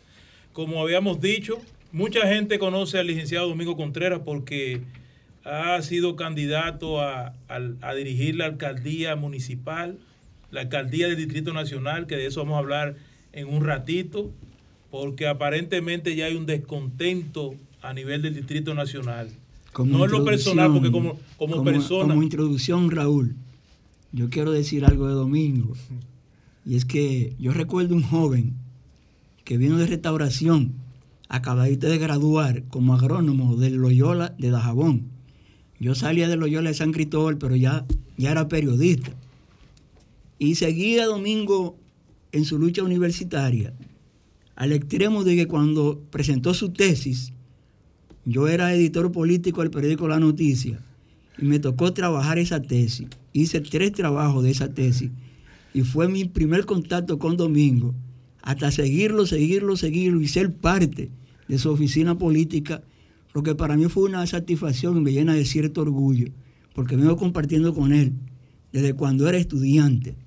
La capital se perdió el mejor Bien- alcalde de este país. Bienvenido, licenciado. De América Latina. Y podemos comenzar haciendo un análisis de, del Congreso Ordinario José Vidó Medina y, y toda esta situación que está presentando el PLD luego de su, de su salida del poder. Bueno, muchísimas gracias. Permítame, en primer lugar, eh, mandarle un fuerte abrazo a Grisel Sánchez, que de alguna manera, eh, a lo largo de estos años, eh, nos unió en, el misma, en la misma trayectoria de un esfuerzo eh, por las comunidades y en especial por la, por la ciudad de Santo Domingo, que nos, nos fue uniendo por lo- los vínculos comunicacionales y por los compromisos de llevar eh, propuestas a la Cañita, a Cristo Rey, a los Peralejos, a los Girasoles, bueno, cualquiera de nuestros sectores de la ciudad de Santo Domingo. Ella hoy no, yo sé que no puede estar, pero nos debe estar escuchando de modo Grisel, que te mando aliento y bueno, y fortaleza y, y que mantenga ese compromiso. Yo sé que también tú estás dando tu recorrido por, por pertenecer en esta etapa del partido al, al comité central y felicitar a los jóvenes, a Johnny, a Yacel, a Besaida, que pasaron por aquí, que bueno, y están haciendo el mejor de su esfuerzo. Llena de orgullo eh, ver eh, el reto, y ahí te entro en la pregunta del momento que está el Comité Central. Este no es el mejor momento del Partido de la Liberación Dominicana, eh, pero las organizaciones como las instituciones o como las familias que pasan por momentos difíciles, cuando les corresponden esos momentos, es la, el, el- es la circunstancia, es el, el proceso que hay que desarrollar para mejorar, reconociendo la falla, introduciendo las mejoras que hay que introducir. Es evidente que nadie puede negar el legado que el Partido de la Liberación Dominicana tiene. El PLD es una fuerza política que ha contribuido significativamente a la modernización y a la transformación de la República Dominicana. No voy a hacer un listado de cómo eso se expresa en una serie de hechos concretos porque eso es parte ya de la cultura dominicana. Ahora, el PLD ha sido imputado en esta etapa de su vida.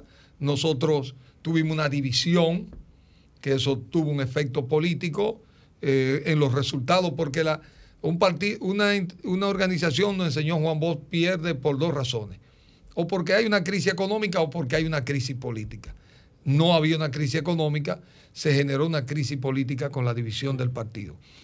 Y evidentemente que también se unió a una imputación que se logró articular, como se ve claramente, de Pompeo, eh, Giuliani, un grupo de gente que ahora ellos están imputados en los Estados Unidos para responder.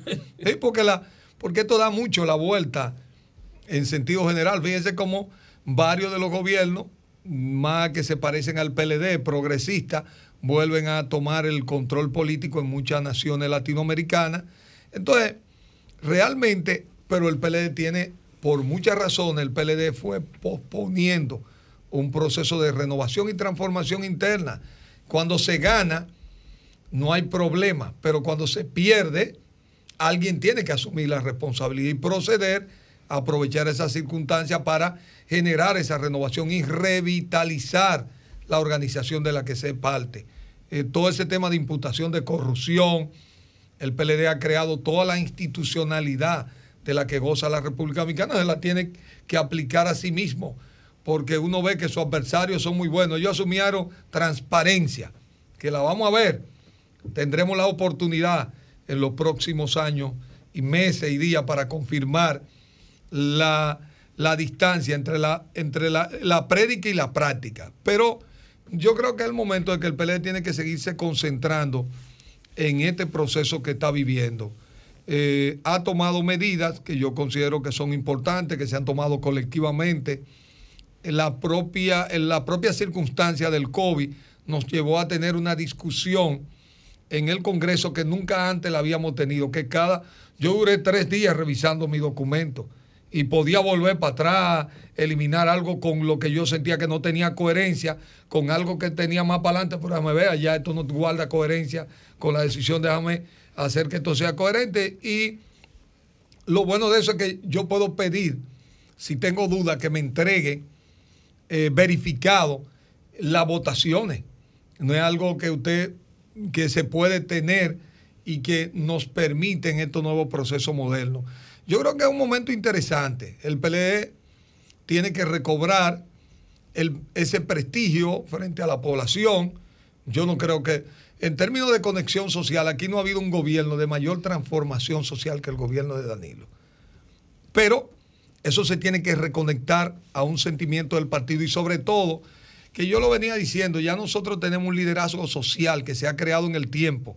Por ejemplo, un trabajador social, una, presta- una, una persona que ha trabajado por años en solidaridad, pero no tiene ningún, ningún rango en el partido. Uno se daba cuenta en las elecciones, eh, donde estaban los dirigentes por un lado y donde estaban los dirigentes sociales por el otro. Había dirigentes sociales del partido, pero personas que todo el mundo la reconocía como PLDista, pero en la verdad no tenía ninguna responsabilidad. Entonces tenemos que validar ese liderazgo porque no había renovación en la estructura del partido. Ahora es un momento de, de hacer todo este proceso. Por ejemplo, algo que ha quedado claro a lo largo de este tiempo, la gente iba a pensar que si el PLD iba a defender a alguien que está imputado como corrupto, que se le confirme, y mire que el partido lo ha reiterado una y otra vez. Cada, la, la planificación y las políticas son de carácter colectivo, pero el ejercicio administrativo es un hecho individual, como las imputaciones penales. A un padre no lo pueden condenar por los hechos de sus hijos, ni a un hijo por los hechos de su padre. Cada quien es responsable de los hechos que, que- que- a lo que, los hechos que comete. Es igual. En política es similar.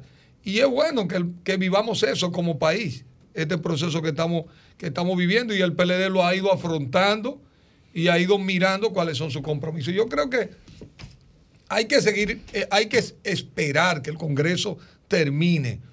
Pero el ambiente que se siente hoy en un PLD con todos estos jóvenes que aspiran, porque yo digo, ven acá, como un partido imputado en, que no está en su mejor momento, los jóvenes quieren ser parte de ese partido. Es decir, eso te indica porque tienen esperanza, porque el PLD es parte de una cultura de progreso de la sociedad dominicana. Esa escuela que se ha creado ahí, eso hay que mantenerlo. No es fácil crear una institución que haya tenido el éxito que ha tenido el PLD. Y yo lo digo, por ejemplo, yo le digo compañero, ese desprendimiento del PLD, como yo le digo, los primos, los primos tienen que entenderlo. Por ejemplo, ahora mismo Abinader le jugó una a Sí, Lionel. Si le acaba de dar un golpe. Si él pensó que Abinader le iba a reconocer, pues que iba a utilizar otro método, pues no. No, porque lo que quiere es jugar a la división de este, de lo que fue este, esta corriente política. Ahora el PLD tiene que hacer su tarea, tiene que seguir siendo esa fábrica de presidentes y de líderes. El PLD no tiene por qué renunciar como organización a ello. Tiene que ser una organización incluyente, democrática, plural, donde haya disidencia y que la puedan manejar. Eso no puede ser un problema ni ahora ni en el futuro del Partido de la Liberación Dominicana. Por eso tenemos que poner nuestras mejores energías y trabajar todos eh, por hacer de esta una organización que no tiene dueño. Esto no tiene un propietario. Aquí fue Juan Bolíder, fue Leonel, el Danilo y en el futuro será otro. Porque eso es, una organización política no puede ser la propiedad de nadie. Tiene que ser una institución dirigida a promover el liderazgo y a promover lo mejor. Y que cuando hayan situaciones la sepa enfrentar y sepa abrir, airear. Eso, y eso le ganará la confianza de la gente. La gente estará atento a ver si el PLD puede cumplir, regenerar la confianza. Y esa es la tarea que nos corresponde a los dirigentes del Partido de la Liberación Dominicana. Domingo, Yo tuve la Domingo, oportunidad- El, el partido va a tener dentro de dos semanas 900 y tantos miembros del Comité Central. Se está planteando, como decíamos ahorita, la posibilidad de que también se amplíe el comité político. Muchos queremos verlo a usted con una silla en el comité político. ¿Usted está de acuerdo con la ampliación a 45 de los miembros del comité político? Mira, yo creo que es inoportuno ya. Eso tuvo su momento. Probablemente nadie se lo planteó cuando era. Hubo un momento del Congreso, porque es una decisión del Congreso. Ya hay otras decisiones políticas respecto a cómo debe ser la composición, quiénes tienen que quedarse, pero ya el Congreso habló. Eso es parte de la confianza que en esta etapa tenemos que ganarnos. Tenemos que aceptar las decisiones que toma la colectividad. Puede gustarnos o no. Probablemente en su momento había sido apropiado para un tema, pero también el comité político tiene que tener un número apropiado, no puede ser un lugar donde se construye pensamiento político, no puede ser un. Pregúntese cuántos son los miembros del comité político del partido chino, de una nación de 1.600 millones. 11 miembros. 11 miembros. Entonces usted no puede tener el comité político el de un país de el- 11, el de buró 11 millones de habitantes con... con el buró político del Partido Comunista de Cuba son cinco. entonces, tiene que ser un nivel apropiado. Las organizaciones tienen, si usted lo, si usted hace eso, fíjese que todo lo que crece más allá se convierte en un cáncer. Entonces tiene que ser un nivel eficiente. Yo creo que ya el, el Congreso habló, los mejores de- debe ser una evaluación de cada una de las personas que tengan los mejores perfiles eh, para que nos representen en el comité político del Partido de la Liberación Dominicana. En lo particular, no comparto una ampliación y creo que todos los 35 miembros tienen que ser sometidos a la votación del comité central. Y entonces el comité central que hable de manera democrática para escoger los miembros que le corresponderá eh, hacer lo que lo, este Congreso ha di- dictaminado de la transformación y la identidad del Partido de la Liberación Dominicana.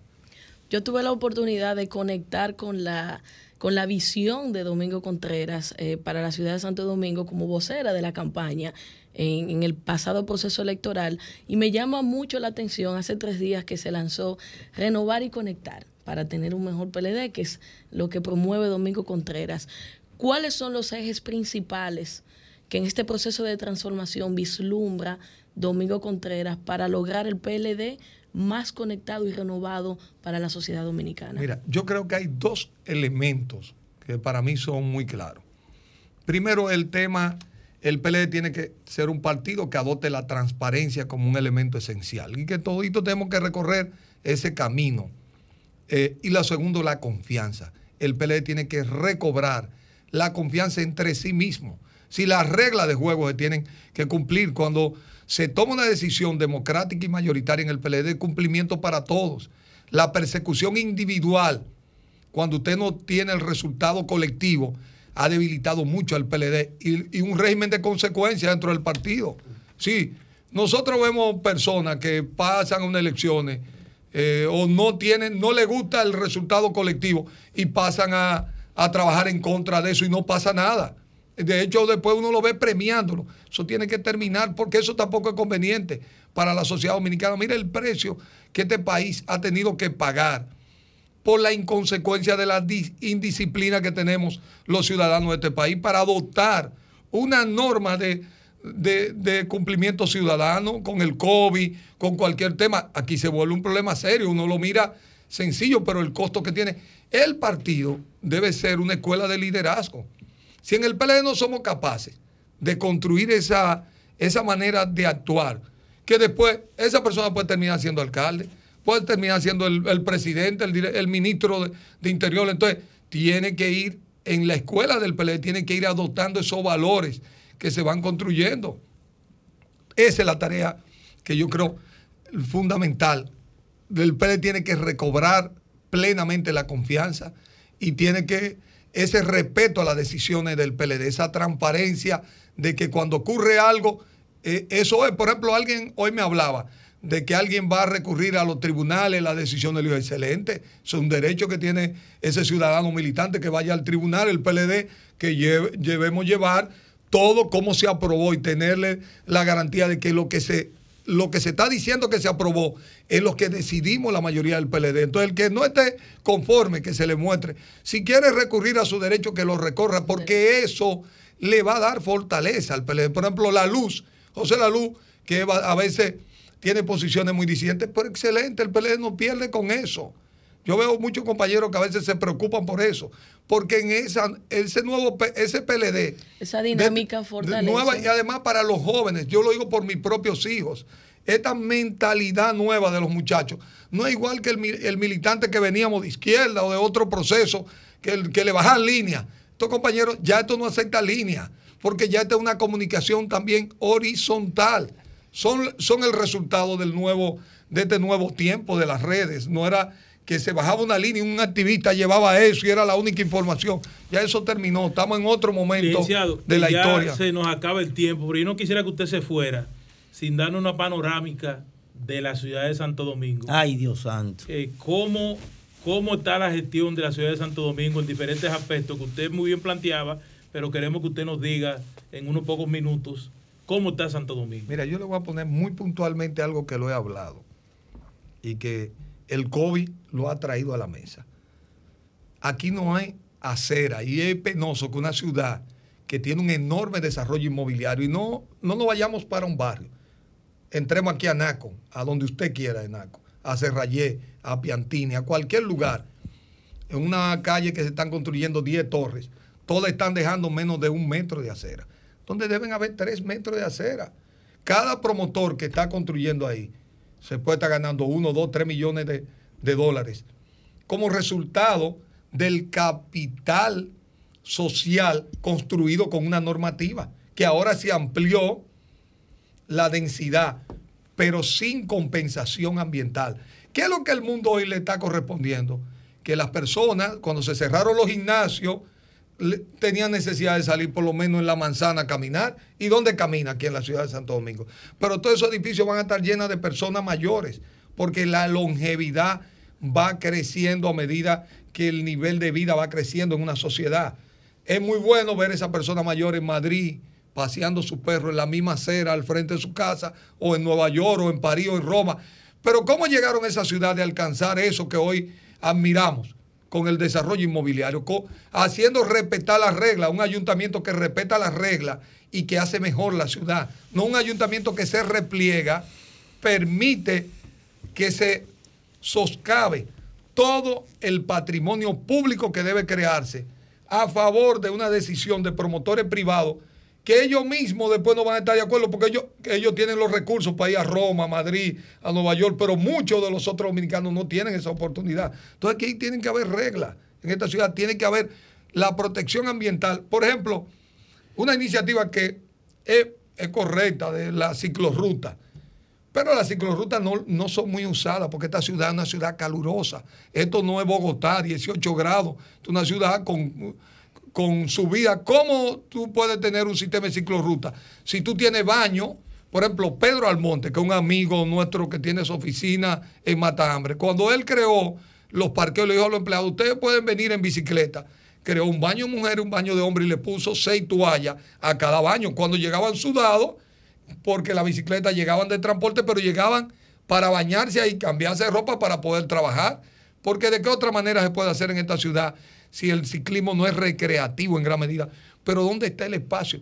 Yo creo, yo aspiro, el día que, la- un alcalde me inaugure una manzana, que ha sido el resultado de la, del cumplimiento de la norma de parte de los promotores y la otra parte lo, lo ponga el ayuntamiento, yo estaré ahí con una pancartica dándole las gracias y sembrándolo de árboles, porque hoy reducir la huella de carbono es el mayor reto que tiene la humanidad. Y las ciudades tienen que hacer su rol. De hecho, la ciudad de Santo Domingo va a ser anfitriona de un evento de acción climática en el mes de junio, pero sus actuaciones son totalmente contrarias a eso que va a ser anfitrión, porque eso no puede ser una teoría, se tiene que hacer práctica con el cumplimiento de la norma de construcción, que es el mayor instrumento que tiene la ciudad para cumplir el compromiso del cuidado ambiental eh, para, para el entorno y para el país. Bueno, señores, cada vez que Domingo nos, nos, nos, nos ilustra sobre este asunto, vamos a tener que venir un día, licenciado, a hablar de municipalidad, porque hay otros temas que se nos han quedado justamente recogidos en su propuesta. Ahora el caos del transporte es mucho mayor, parece que usted profetizó eso. Entonces, entrar y salir de Santo Domingo se ha convertido en el peor de los dolores de cabeza. Es que Domingo no inventa, eso. Domingo sabe. Así que vamos a la pausa, retornamos y agradecemos al licenciado Domingo Contreras por venir a nuestro espacio. Gracias, gracias a ustedes. Estás escuchando Desahógate RD por Sol 106.5. Somos Sol, la más interactiva. En Barahona y el sur, sintonízanos en los 94.7. Somos Sol, la más interactiva. En la Romana y el este, sintonízanos en los 94.7. Soy de esta tierra caribe, alma que vive en un tambor, cuerpo de mar y arena que recibe, bailando alegre el señor sol, pedacito de isla azul y verde, donde cada corazón es un cantor, terruño encantado que no pierde sus ganas de crecer y ser mejor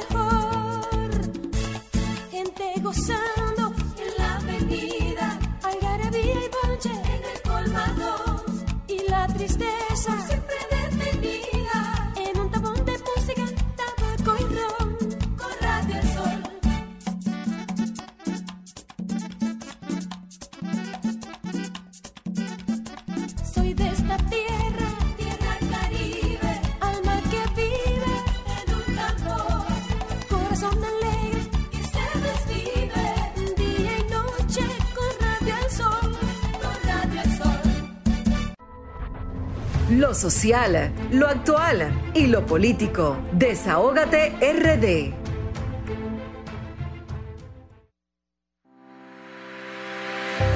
Desahógate RD, luego de esta formidable entrevista del licenciado Domingo Contreras, se quedó caliente esa silla y ardiendo esa silla. Domingo sabe demasiado. Y nos dejó, y nos dejó algunos temas, ¿sabe qué? Pero será en otra ocasión. Sabe mucho Domingo. Y lo que dice con propiedad. ¿Tenemos llamadas o ya Darían está ahí? Darían está en la línea. Darían, ¿cómo tú estás, hermano? Darían Vargas. Estoy muy bien, gracias al Señor y a ustedes. Para mí un placer volver a estar en este prestigioso programa. Para nosotros es un placer que tú estés aquí, señores. Darían, Darían Vargas es un joven amante de las matemáticas, de las estadísticas y que tiene un desempeño muy eh, exitoso a través de las redes sociales, sobre todo de Twitter, analizando comportamientos de los cumplimientos de las medidas y las propuestas del gobierno, esencialmente. Y él eh, creó una base de datos para informarnos sobre eso. ¿Tú tienes números actualizados sobre esa situación, hermano mío, al día de Así hoy? es, tengo una recopilación de muchas cosas, la vamos a ir comentando. Ustedes pueden ir haciéndome preguntas de la misma y vamos a comenzar. Entonces, vamos a comenzar en estos cinco meses. ¿Cuáles han sido las medidas que ha tomado el gobierno y cuáles son los planes ambiciosos que ellos han, han dicho y cómo ha sido ese impacto en las redes? Primero vamos con vivienda. El gobierno propuso, presentó el Plan Nacional de Vivienda, Familia Feliz. En las redes sociales ese tema tuvo un 70% de positividad. Vivienda feliz, la familia feliz. Economía y turismo, lo que es la parte de relanzamiento, lo que es la parte de, volver a, a la normalidad. En ese tema el gobierno está quemado en las redes sociales. Tiene un menos 62% de negatividad porque en las redes sociales entienden que la economía y el turismo no ha sido tan exitosa como tal vez el gobierno ha entendido. Repite esa parte ahí. Repite esa parte ahí. Repito, en la parte de economía y turismo, donde el gobierno ha hecho todo un plan para, para recuperar los sectores, las personas en las redes sociales entienden que ese plan todavía no ha funcionado. Y yo sé que hay mucho desesperamiento y mucha incertidumbre, pero le genera un 60% de negatividad. El plan de economía y turismo en la recuperación del país todavía en las redes sociales no se tienen muchas personas que apoyan, solamente un 40% hablan de forma positiva en la recuperación económica y el turismo. Educación a distancia. Bueno, señores, la cantidad de padres que yo noto deprimido en las redes sociales a mí me da tristeza. ¿Y por qué ellos están deprimidos? Escucha este tipo de cosas. Ya yo no sé qué hacer. Yo no sé cómo enseñarle a este muchacho. Esta clase yo no la entiendo. ¿Cómo lo ayudo? ¿Por qué no, no podemos mandar semipresencial a los muchachos para que le hagan supervisión? Yo lo que estoy notando que los padres ahora están sintiendo lo que sienten los maestros cuando están en la clase. Entonces, Este es el castigo de los padres. eso está abrumando a los padres y realmente le voy a confesar que la clase virtual desde el punto de vista mío a mí me encanta, pero nosotros como tal, esto es una nueva iniciativa y en las redes realmente desde el punto de vista mío no se está valorando porque los padres están deseando por segundo que las clases vuelvan en su normalidad presencial porque entienden de que no tienen el tiempo de trabajar y poder ayudar a sus hijos a aprender. Y siempre se quejan más los, los padres que tienen niños de quinto de básica hacia abajo. Y la valoración ahora mismo a nivel de positividad de la clase a distancia está teniendo un 56% de positividad. Yo lo veo excelente, pero la cantidad de quejas es así. Beneficio a la policía, celebrado eso. Más de un 89% de positividad con los beneficios del aumento de sueldo entre 10 y el 40% y también el seguro. Pero ahora mismo la policía le genera la popularidad del presidente un menos 63% de negatividad. O sea, las personas entienden en las redes sociales que la policía en el toque de queda le está haciendo un daño al gobierno. Eso está disminuyendo luego a partir del miércoles ahora que cambiaron el toque de queda, ya me hablar en contra de la policía mal y el toque de queda ya está bajando, pero realmente Darían, sí. Y ahora que tú hablas de eso, fíjate que quizás no se ha analizado a nivel de medios de comunicación cómo el sector que más se benefició y se aplaudió fue el que le, le- le tumbó entonces una parte de la popularidad del presidente, porque ciertamente la policía está un poco arbitraria en la calle. Así es. Entonces, la lucha contra el COVID-19. Ahora, la sociedad dominicana, aquí hay una división, porque muchas personas es- esperan la promesa de campaña. Yo no sé si ustedes eh, se acuerdan que una de las promesas de campaña era que le iban a enviar SMS a donde estaban los mayores focos, que iban a hacer eh, eh, pruebas masivas, que iban a hacer esos test masivos basados en el padrón y muchas personas esperaban esta medida, medida que no se ha podido lograr. Entonces la persona, la lucha con- contra el COVID-19 eh, en estos momentos tienen un dilema. Si ustedes se dan cuenta, cuando la positividad es alta, alta, no se están muriendo muchas personas, pero cuando comienza a bajar, están apareciendo una cantidad de muertos y esto ha creado un nivel de incertidumbre en las redes sociales que no están entendiendo realmente la estadística y por eso están viendo una anomalía. Y esa anomalía ha llevado a la gente a pensar que las estadísticas no están siendo bien tratadas. Y yo creo que el Ministerio de Salud o la comisión debería de buscar una forma de que sea mucho más en tiempo real para evitar esos bias, para que la persona crean realmente en los números, porque cuando aparecen 14 muertos, esta cantidad de muertos que en una semana hubieron 94, entonces en un mes, perdón, y eso, y eso está, está teniendo mucha preocupación, generándole también negatividad como tal, eso le genera negatividad a todos los presidentes de un menos 40% le genera el COVID-19. ¿Y tú has El analizado qué está pasando con esto de los precios de los combustibles que veo la gente ahora los viernes? Volvieron Ese, los ese, ese, e- ese es uno de los temas que nosotros vamos a tratar ahora y eso es increíble. Para que tengan este dato, eh, esta estadística yo la voy actualizando. En los cinco meses de Luis Abinader, la gasolina premium ha subido 16 veces y la regular 15 veces. repite El presidente, el, el presidente Luis Abinader, cuando tomó el poder el 21, el 21 de agosto, la gasolina regular costaba 196.30 y la gasolina premium 206.60. En la actualidad, la gasolina regular cuesta 215 y la gasolina premium 228.60. Para que ustedes tengan una idea, ya el, a partir del viernes la- en la madrugada, eh, el ministro Ito Bisonó comienza a hacer trending topic en República Dominicana. Muchos memes, muchas quemaron, campañas preguntándole por la Qué formulita. Y, real, y, y realmente yo creo que el señor ministro nunca se esperaba tener una ola de esa magnitud todos No los puede viernes. aspirar ni, ni a presidente de una junta de vecinos. Eso es así. Pero la población Entonces, también tiene que ser consciente de que no es Hito el culpable de eso, aunque le han, han arremetido contra Hito, pero la realidad es que él no es el responsable de eso. Él no tiene forma de cómo. ¿Y la fórmula? Bueno, la fórmula, eso fue un chiste de campaña.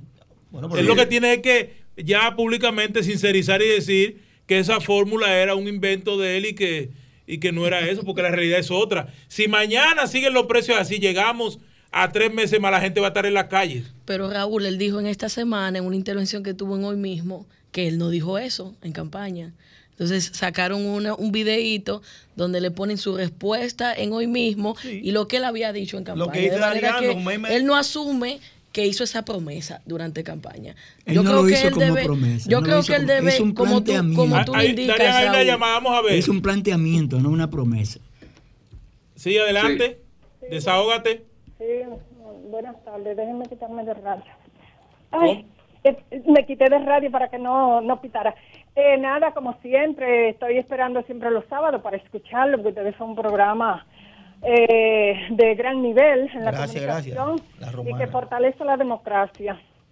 Eh, bueno, a Grisel no sé, que, yo espero que no le pase nada, sino que esté ausente y que el Señor la proteja y que ella es de la buena y que ella llegará lejos, porque eso tiene muchos valores y es trabajadora e inteligente. Y para terminar, bueno, yo, mi Partido de la Liberación Dominicana, y yo lo que aspiro que pongamos en práctica nuevamente eh, la crítica y la autocrítica y que y que las cosas se discutan, se, se discutan dentro de los organismos, que cualquier disgusto que tenga un compañero que no lo lleve a los medios de comunicación ni, ni, ni, ni a darle, o sea, caldo de cultivo a los enemigos, que los enemigos son los que quieren, que nosotros no estemos matando uno con otro y que estén, o sea, acabando con el partido. Para ello, de- tratar de, de aprovechar esa situación y darnos más duro, y eso no es lo que el PLD quiere. El PLD Bueno, tiene que salir Pues muchísimas gracias.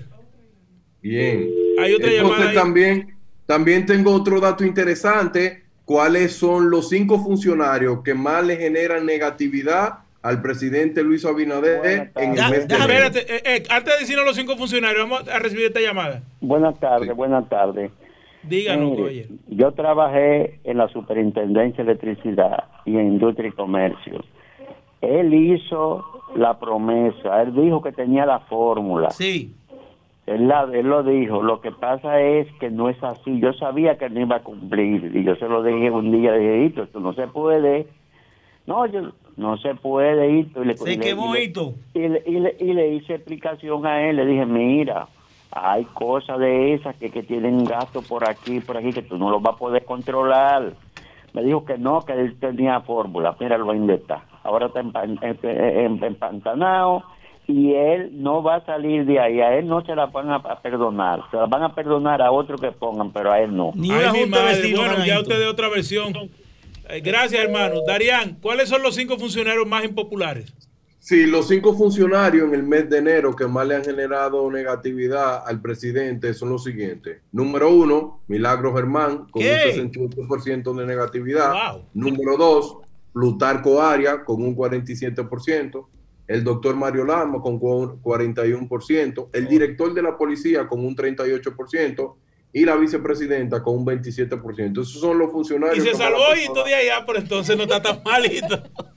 hablas mal. Ito está, pero Ito, Ito está en la posición número 6. Con un Bueno, que lo de Ito, nada más la- la gente se recuerda de eso es cuando Ito- sube los precios. Ito, Ito solamente, Ito aparece. eh, Los fines de semana. Siempre, Ito aparece siempre los viernes. Y realmente yo tengo que ser honesto. eh, hay personas que se dedican a comprar box y hay mucha campaña contra él. Hay muchas personas que ya lo aceptaron y no se lo van a perdonar, pero realmente la pela que él está soportando él tiene una combinación de tráfico real y tráfico, ¿verdad? Que, que, que es Tan buen candidato presidencial, ¿eh? Así es. Entonces, otro dato que le tengo a ustedes es las peticiones más comunes que le hacen los militantes del PRM al presidente en sus cuentas oficiales. Eso quiere decir, bien, la, la- lo que más le piden al presidente es lo siguiente. Eh, señor presidente, las bases del PRM necesitamos empleo. Yo Empleo quiero que usted se acuerde, yo quiero que usted se acuerde que fuimos nosotros que luchamos por usted, pero ni el teléfono nos los toman. El 14% en los posts de Luis Abinader es hablando acerca de los empleos de la base. Segundo, presidente, la, poli- la policía está en su contra, póngale control, por favor. Usted no se da cuenta de los abusos que están cometiendo, un 30%.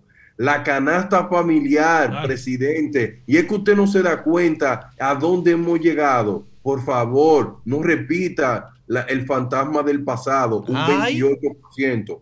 El toque de queda es vital, pero también la economía y debemos de buscar la forma de poder buscar un equilibrio, un 28%. Y el tema central, basado en todos los comentarios que tiene mucho más sentido, es este comentario que puede eh, englobalizar todas las ideas. Señor Luis, uno de los clamor del pueblo es sobre el precio de los combustibles y el abuso de los policías y la canasta familiar. No busque un grupo de personas que le pregunte lo que le conviene a usted cuando usted hace esa conferencia de prensa, por favor. Yo voté por usted y yo lo que necesito que usted se dé cuenta que esos temas que yo le acabo de mencionar son los que están causándole mayor negatividad. Realmente yo siento que puede venir un cambio, pero en estos cinco meses real no lo siento. Por favor, cambie muchas cosas y sobre todo recuerde que usted está ahí porque este pueblo se cansó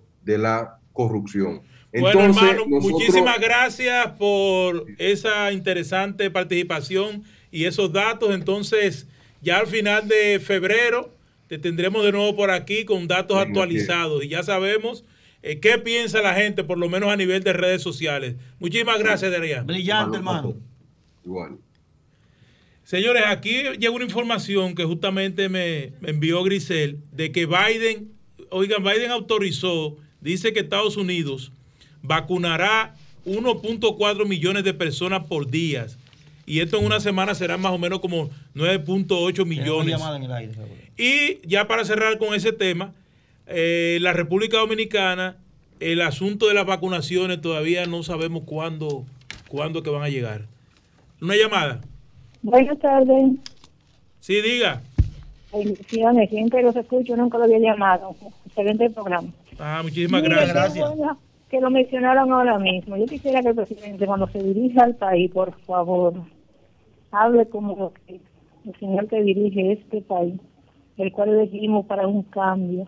Ya está bueno el cursito, eh, lo que encontré, lo que no encontré. Que ya tomaron acciones, con, que todo metieron ocho, uno preso, no sé qué, está- qué va a pasar con eso. Ya. Seguir adelante con ese tema y dedicarse a gobernar este país. Estos funcionarios que no están haciendo su trabajo como se debe. O sea, que no les, Así es. lo desacrediten más. Gracias. Muchas gracias a usted. Sigue, Raúl. Hay un asunto de analizando, digamos, las peticiones de las personas, Vianelo. Los compañeros del PRM de Barahona, estuve mirando en estos días que el director de comunicaciones de- del PRM, no me recuerdo su nombre, en Barahona, le mandó un mensaje al presidente con un periodista que le preguntó a Paliza que qué va a hacer el gobierno con todos esos compañeros del PRM de Barahona que están desempleados y que cada vez que nombran a alguien dicen ellos que es del PLD. Pero eso parece que es un clamor en todos los lugares. el, el caso que se desconoce de Barahona, que mucha gente nos dice, es que el 90% de los centros escolares, liceos, escuelas y las UNAP, la unidad de detención primaria, cancelaron a todo el mundo y no han nombrado a nadie. ¿Y ese dinero? Están sin empleo, están sin empleados. Entonces, a los que le han prometido, que están recomendados, están yendo dos a una escuela, tres a un liceo, uno a una UNAP, y están trabajando de septiembre u octubre y no han cobrado tampoco. Wow. O sea, ese es un malestar general. O sea, no hay personal de apoyo nombrado, algunos están trabajando, pero cancelaron a todo el personal de apoyo. En ese mismo orden, esta misma semana vimos en diferentes medios de comunicación a cientos de empleados de la DGP que están, yendo todos los días al, al famoso guacalito. Mareo, mareo y mareo. No le pagan sus prestaciones, no hay su doble sueldo, no le pagaron los meses que trabajaron y los responsables ni lo reciben. Yo no sé qué están esperando que pase cuando viene a ver están esperando que haya un muerto o una desgracia para entonces eh, resolver a esa gente. Padres de familia que tienen deuda con niños enfermos, tarjeta de crédito cancelada que están en cicla y no le hacen caso. Entonces, bueno, a veces ponerse en el zapato del otro. Si usted tiene en sus manos, ¿verdad? La prueba de que esas personas trabajaron, hicieron un trabajo, páguele su dinero. Bueno, la mejor prueba es la cancelación y la entrega de la, de la, de la certificación que le dan. Lo están mareando, lo están mareando, eso da pena eso. Pero sorprende que Nené Cabrera, un hombre como él, que ecuánime, un empresario del sector privado, una institución que maneja sus recursos, no entendemos por qué él no, no quiere pagarle a sus empleados. Ahora, todos, todo el mundo sabía el costo que, que representa para el Estado sacar a los que están nombrados en Tú los lo- gobiernos del tú PLD. lo decías varias veces. Que Macarrulla dijo que eso son 60 mil o 70 mil millones de pesos. Tú lo decías muchas Eh, veces. Y yo les decía que hay una, un- una táctica dilatoria que es no entregarle nada a nadie para que entonces se- eh, a ver si eso se pierde en el limbo. Pero yo entiendo que ya que el empleado se, se desvinculó de la institución, hay que garantizarle sus recursos económicos. Porque entonces, como dijo ahorita Domingo, o lo dijeron aquí, cuando entonces usted no esté en esa posición, ¿cómo pueden reclamar esas personas sus prestaciones si usted entonces está colocando ese mal ejemplo? No le dan las prestaciones, se van solamente el 16 de agosto del 24, le dan las prestaciones el 1 de agosto. ¿Cómo A todo el- claro, Sí, hermano. se- se ha Y no- hecho eso en y este no dejan- país. y no dejan problemas, no dejan problemas. E incluso aquí hay funcionarios o exfuncionarios que se han jubilado antes de irse, dos meses, tres meses antes. En aduana lo tuvimos en la administración pasada. Claro, y yo creo que eso, eh, la parte que debe legislar la, la ley es esa, de que un empleado no pudiera tener un contrato más allá de lo que constitucionalmente fue elegido ese esa administración, no importa quién sea. Usted le van a dar un contrato ya el 16 de agosto, y vamos a decir el primero de agosto. Tiene que ser a septiembre el último contrato. Bueno, pero no va a quedar vacío, pero por lo menos la mayoría de esos contratos deberían de darle sus prestaciones hasta septiembre. Entonces le dicen, mira, este mes que queda, usted va a seguir trabajando. Si lo dejaron, lo dejaron. Si lo sacaron, lo sacaron. Pero usted sabe que hasta septiembre por lo menos, usted recibió los 3, 4, 5 años que trabajó, o los 4 años o 3 que trabajó en aquel gobierno, porque eso evi- evitaría muchas cosas. La ley, la ley 4108 plantea que la, la institución tiene hasta 90 días para honrar el pago, el compromiso de pago. Lo que estamos es frente a un incumplimiento del incumbente. E incluso la ley plantea sanciones para ese funcionario que no honre el pago dentro de los 90 días, conforme lo establece el artículo 91 de la ley 4108.